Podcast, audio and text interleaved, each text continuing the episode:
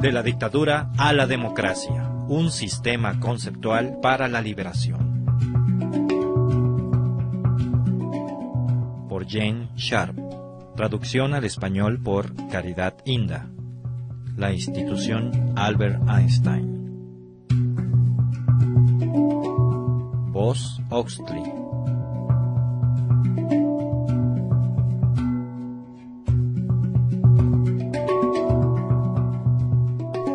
Capítulo 5.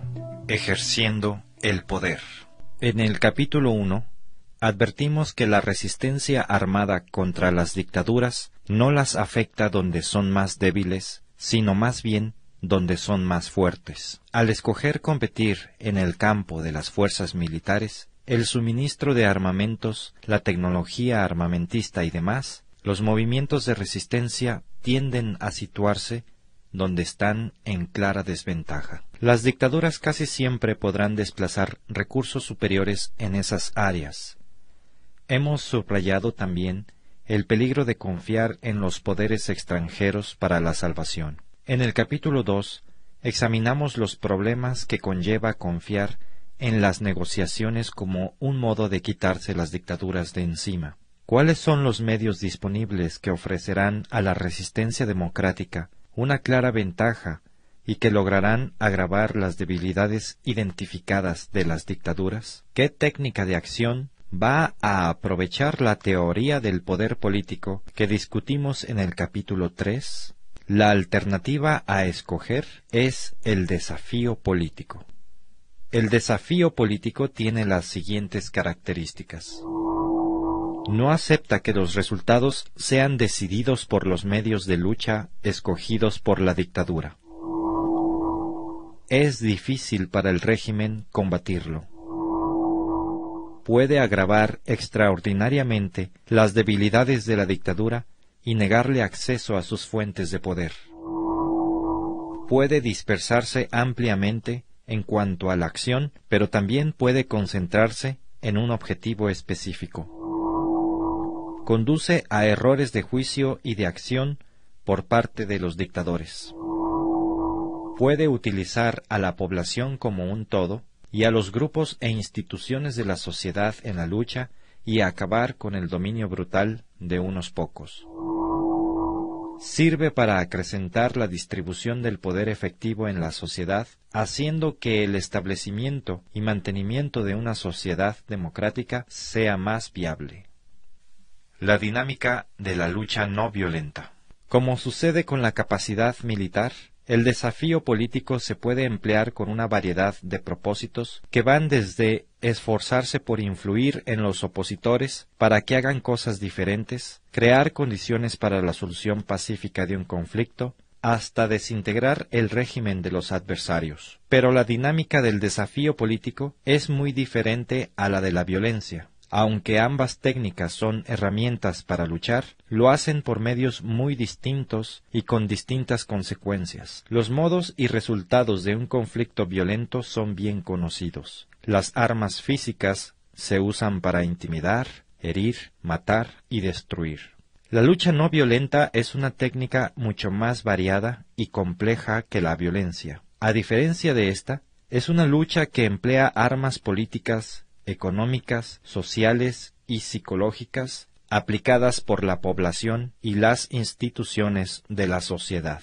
A estas armas se les ha conocido bajo diversos nombres, como protestas, huelgas, desobediencia o no cooperación, boicot, descontento y poder popular.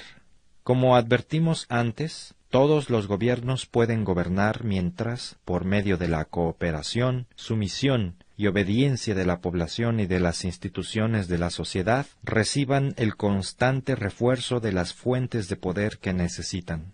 El desafío político, a diferencia de la no violencia, es el instrumento idóneo para negarle acceso al régimen a esas fuentes de poder. Las armas y la disciplina no violentas.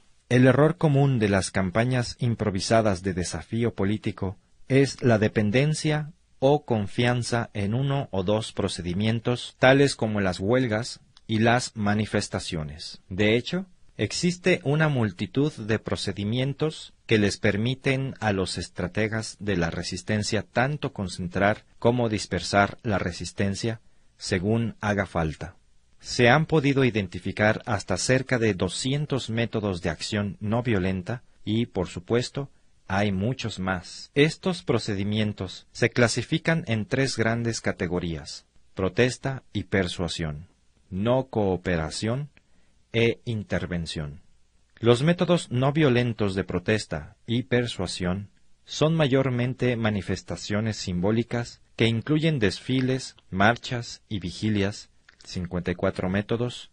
La no cooperación se divide en tres subcategorías. A.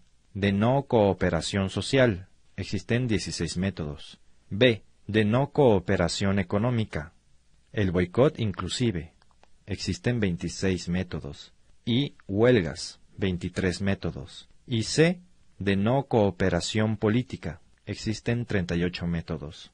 La intervención no violenta mediante procedimientos psicológicos, sociales, económicos o políticos tales como el ayuno, la ocupación no violenta y el gobierno paralelo, existen 41 métodos, es el último grupo. Una lista de 198 de estos métodos se incluye en el apéndice de esta publicación.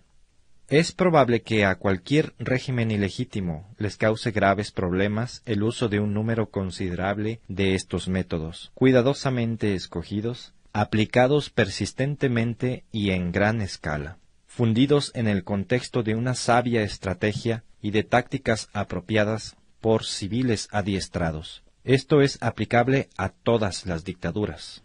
Los procedimientos de la lucha no violenta pueden enfocar directamente los asuntos más inmediatos, lo cual no es posible con los medios militares. Por ejemplo, ya que el problema que presenta una dictadura es esencialmente político, sería muy importante aplicar las formas políticas de la lucha no violenta. Esto incluiría la negación de la legitimidad a los dictadores y la no cooperación con su régimen. La no cooperación sería también aplicada contra algunas políticas específicas. A veces el obstaculizar el trabajo o el demorarlo puede realizarse en silencio o aún secretamente, mientras que otras veces la franca desobediencia o las desafiantes manifestaciones públicas y las huelgas pueden ser vistas por todos. Por otra parte, si la dictadura es vulnerable a las presiones económicas, o si muchos de los agravios del pueblo son económicos, entonces la acción económica, como el boicot o las huelgas, puede ser el procedimiento apropiado para la resistencia. Los esfuerzos del dictador por explotar el sistema económico pueden contrarrestarse mediante huelgas generales limitadas, demoras en el ritmo de trabajo o por la negación de ayuda o desaparición de parte de los expertos. El uso selectivo de diversos tipos de huelgas puede enfocar puntos clave en el proceso manufacturero, en el transporte, en el suministro de materias primas y en la distribución de productos. Algunas tácticas de la lucha no violenta requieren que la gente realice actos que no están relacionados con su vida normal, tales como volantear, manejar una imprenta clandestina, ponerse en huelga de hambre, o sentarse a media calle. Salvo en situaciones muy extremas, para algunas personas, estas acciones pueden ser difíciles de llevar a cabo. Por el contrario, otros métodos de lucha no violenta requieren que la gente continúe llevando su vida normal, aunque con algunas diferencias. Por ejemplo, pueden ir a trabajar en vez de ponerse en huelga, pero una vez allí, deliberadamente trabajar más lentamente o con menos eficacia que siempre. Conscientemente se pueden cometer errores con más frecuencia. A veces uno puede estar enfermo o impedido de trabajar o simplemente se puede negar a trabajar. Uno puede asistir a una ceremonia religiosa cuando tal acto no solo expresa las convicciones religiosas, sino las políticas. Se puede proteger a los niños de la propaganda de los atacantes mediante la instrucción en casa o en clases ilegales. Uno puede negarse a pertenecer a cierta organización recomendada o impuesta a la cual uno antes no hubiera escogido pertenecer libremente. la semejanza de tal tipo de acción con las actividades acostumbradas de las gentes y el grado limitado de desviación de la vida normal puede hacer que la participación en la lucha de liberación nacional sea mucho más fácil para mucha gente. Como la lógica de la lucha no violenta difiere en muchos aspectos de la acción violenta, hasta una violencia limitada sería contraproducente durante una campaña de desafío político porque desviaría la lucha hacia un campo donde los dictadores tienen una ventaja abrumadora, la contienda armada. La disciplina no violenta es clave para el éxito y debe persistirse en ella a pesar de las provocaciones y brutalidades de los dictadores y sus agentes. El mantener la disciplina no violenta contra los adversarios violentos facilita el trabajo de los cuatro mecanismos de cambio de la lucha no violenta, de lo que trataremos más adelante. La disciplina no violenta es también extremadamente importante en el proceso del shujitsu político. En este, la pura brutalidad del régimen contra los activistas claramente no violentos rebota políticamente contra la posición del dictador causando disensión en sus propias filas y fomentando el apoyo a los de la resistencia de parte de la población en general, de los que generalmente defienden al régimen y de terceras personas. Sin embargo, en algunos casos una violencia limitada contra la dictadura puede ser inevitable. La frustración y el odio contra el régimen pueden explotar violentamente, o bien Ciertos grupos pueden no estar deseosos de abandonar el uso de medios violentos, aun cuando reconozcan el importante papel de la lucha no violenta. En estos casos no es necesario abandonar el desafío político. Sin embargo, será necesario separar la acción violenta lo más posible de la acción no violenta. Esto ha de hacerse en términos geográficos, de sectores de la población, de tiempo y de problemas. De otro modo, la violencia puede tener efectos desastrosos sobre el uso del desafío político, el cual potencialmente es mucho más poderoso y eficaz. La historia indica que aun cuando se espera que haya víctimas, tanto muertos como heridos, en el desafío político las habrá en número mucho menor que las que se producirían en la contienda armada. Es más, este tipo de lucha no contribuye al ciclo interminable de matazón y brutalidad. La lucha no violenta requiere una pérdida del miedo y un mayor control sobre sí mismo, por una parte, y tiende a producir este efecto frente al gobierno y su represión brutal. Esa pérdida del miedo o el control sobre sí mismo es un elemento clave para destruir el poder que los dictadores tienen sobre la población en general. Franqueza, clandestinidad y comportamiento intachable.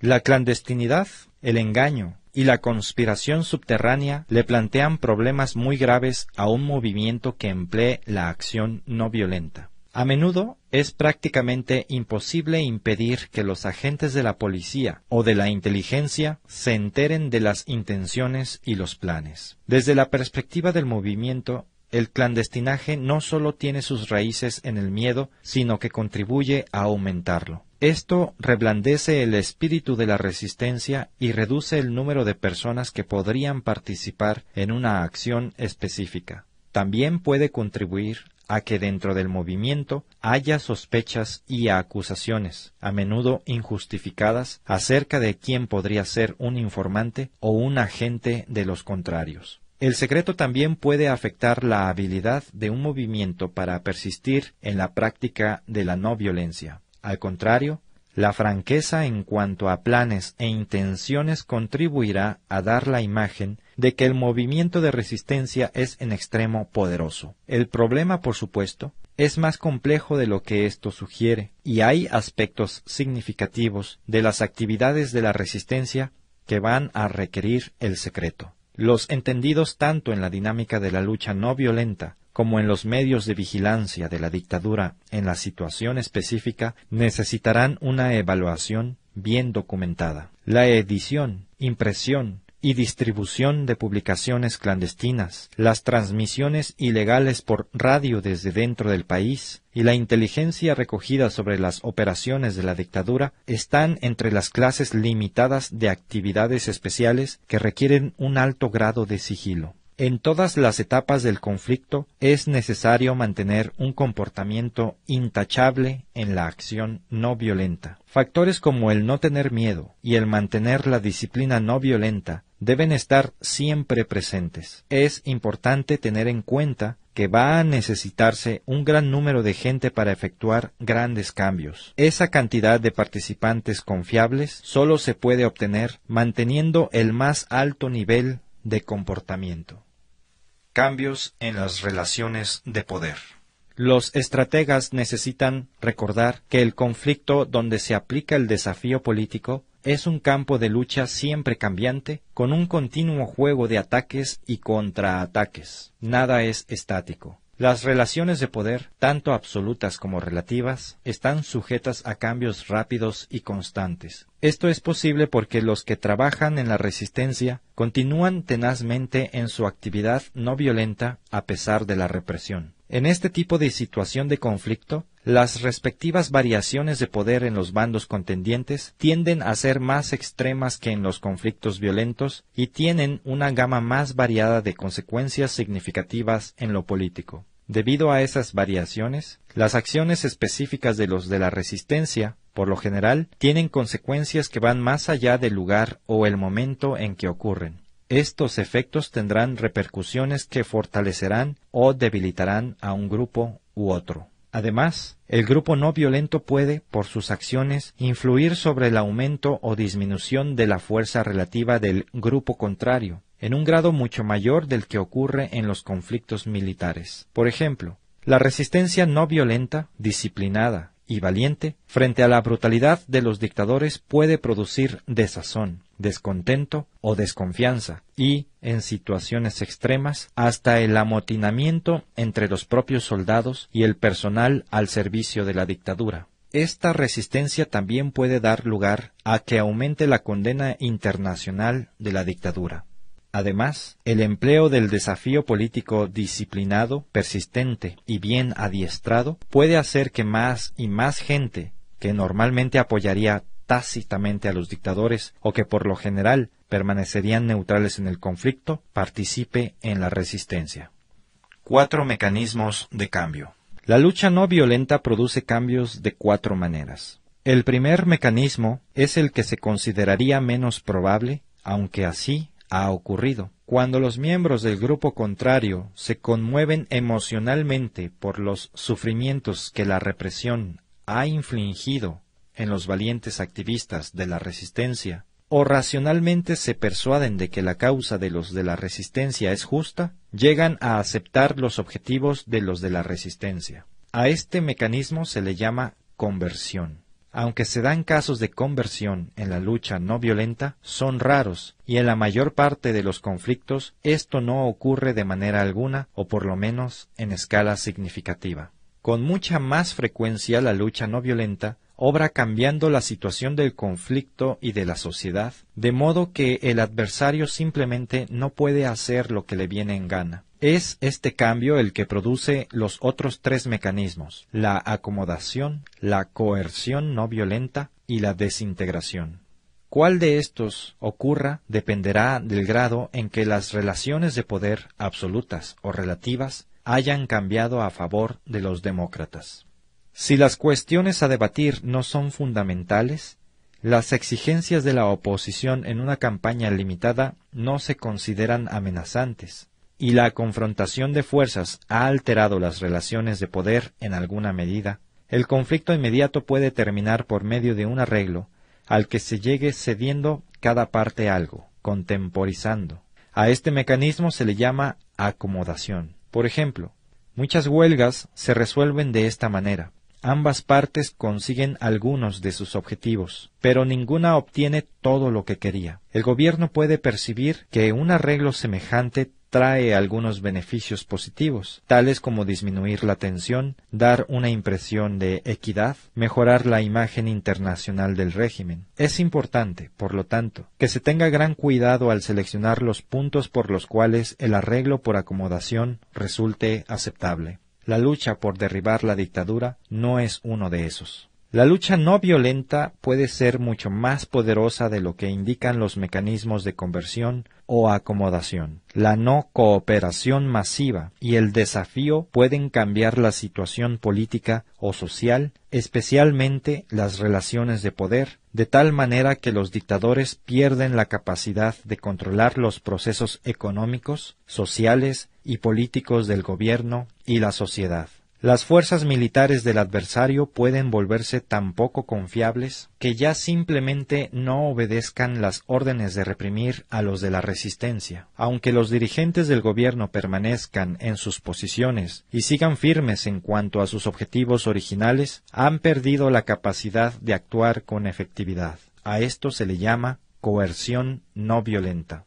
En algunas situaciones extremas, las condiciones que ha producido la coerción no violenta van aún más lejos. La dirigencia adversaria, de hecho, pierde toda su capacidad de actuar y se viene abajo toda su estructura de poder. La autoconducción, la no cooperación y el desafío de los de la resistencia se hacen tan perfectos que sus adversarios ahora carecen hasta del simulacro de control sobre ellos. La burocracia del adversario se niega a obedecer a su propia dirigencia. Las tropas de los adversarios y su policía se amotinan. Los simpatizantes y colaboradores del poder adverso repudian a sus antiguos dirigentes y les niegan derecho alguno a mandar. A partir de esto, la antigua obediencia y colaboración desaparecen. El cuarto mecanismo de cambio, la desintegración del sistema del adversario, es tan completo que éste no tiene siquiera poder suficiente para rendirse. El régimen se ha desintegrado. Al planificar las estrategias para la liberación, estos cuatro mecanismos deben tenerse en cuenta. Algunas veces operan por casualidad. Sin embargo, la selección de uno o más de estos como el mecanismo de cambio escogido para que obre en el conflicto hará posible que se formulen estrategias específicas que se refuercen mutuamente. La selección de uno o más mecanismos dependerá de numerosos factores, inclusive del poder absoluto y relativo de los grupos contendientes y de las actitudes y objetivos del grupo no violento. Efectos democratizadores del desafío político. En contraste con los efectos centralizantes de las sanciones violentas, el empleo de las técnicas de la lucha no violenta contribuye a democratizar la sociedad de varias maneras. Una parte del efecto democratizador es negativo. Esto es, en contraste con los medios armados, esta técnica no suministra un instrumento para la represión bajo el mando de una élite gobernante, que pueda volverse contra la población para establecer y mantener una dictadura. Los líderes de un movimiento de desafío político pueden influir en o presionar a sus seguidores, pero no pueden ni encarcelarlos ni ajusticiarlos si disienten o escogen otros líderes. La otra parte del efecto democratizador es positiva. Esto quiere decir que la lucha no violenta le da a la población armas para la resistencia que podrán usar para defender sus libertades tanto contra los dictadores que existen como contra los que puedan existir. A continuación, mencionamos varios de los efectos democratizadores positivos que tiene la lucha no violenta. La experiencia de aplicar la lucha no violenta puede hacer que la población confíe más en sí misma en cuanto a desafiar las amenazas del régimen y la capacidad de éste para la represión violenta. La lucha no violenta entrega las armas de la no cooperación y el desafío mediante las cuales la población puede resistirse a los controles no democráticos que imponga sobre ella cualquier grupo dictatorial. La lucha no violenta se puede usar para defender la práctica de las libertades democráticas, tales como la de expresión, la prensa libre, las organizaciones independientes y el derecho a reunirse enfrentándose a controles represivos.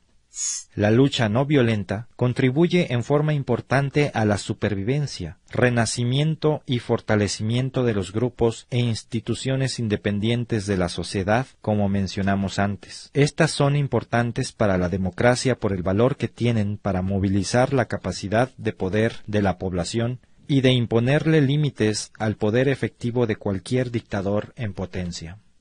La lucha no violenta suministra armas mediante las cuales la población logra concentrar su poder contra la acción represiva, policíaca o militar ejercida por un gobierno dictatorial.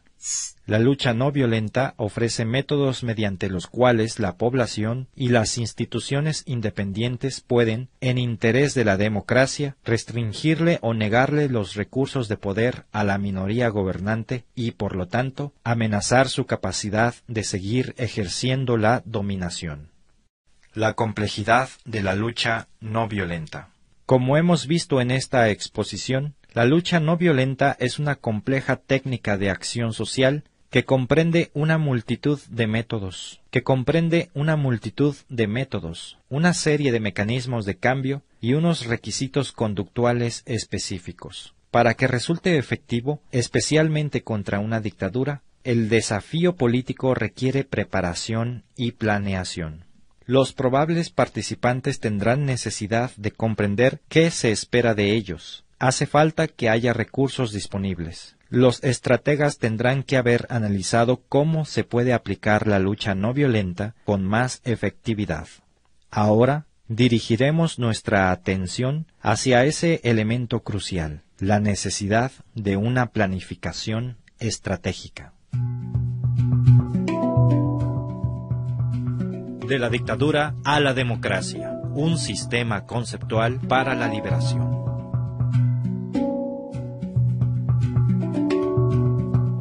La misión del Instituto Albert Einstein es promover a nivel mundial el estudio y uso estratégico de la acción no violenta en casos de conflicto.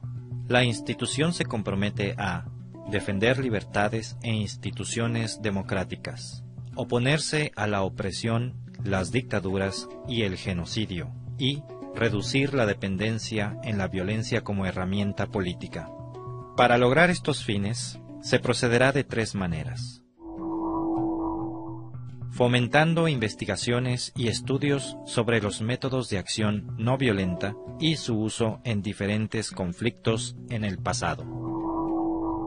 Compartiendo los resultados de estos estudios con el público por medio de publicaciones, conferencias, medios de comunicación masiva, etc asesorando a grupos en conflicto sobre el potencial estratégico de la acción no violenta.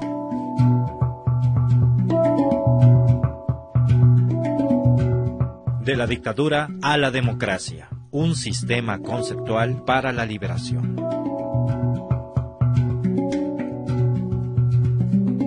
Todo el material que aparece en este libro es del dominio público y se puede reproducir sin el permiso de Jen Sharp. Se agradece mención de la fuente. Primera impresión, diciembre del 2003. De la dictadura a la democracia, se publicó primero en Bangkok en 1993 por el Comité para la Restauración de la Democracia en Birmania, conjuntamente con Keith Giant, el periódico de la nueva era. Desde entonces se ha traducido a más de ocho idiomas y se ha publicado en Serbia, Indonesia y Tailandia, entre otros países de Albert Einstein Institution, 427 Newbury Street, Boston, Massachusetts, Estados Unidos de Norteamérica. Sitio oficial www.aeinstein.org. ISBN 1-880813-130.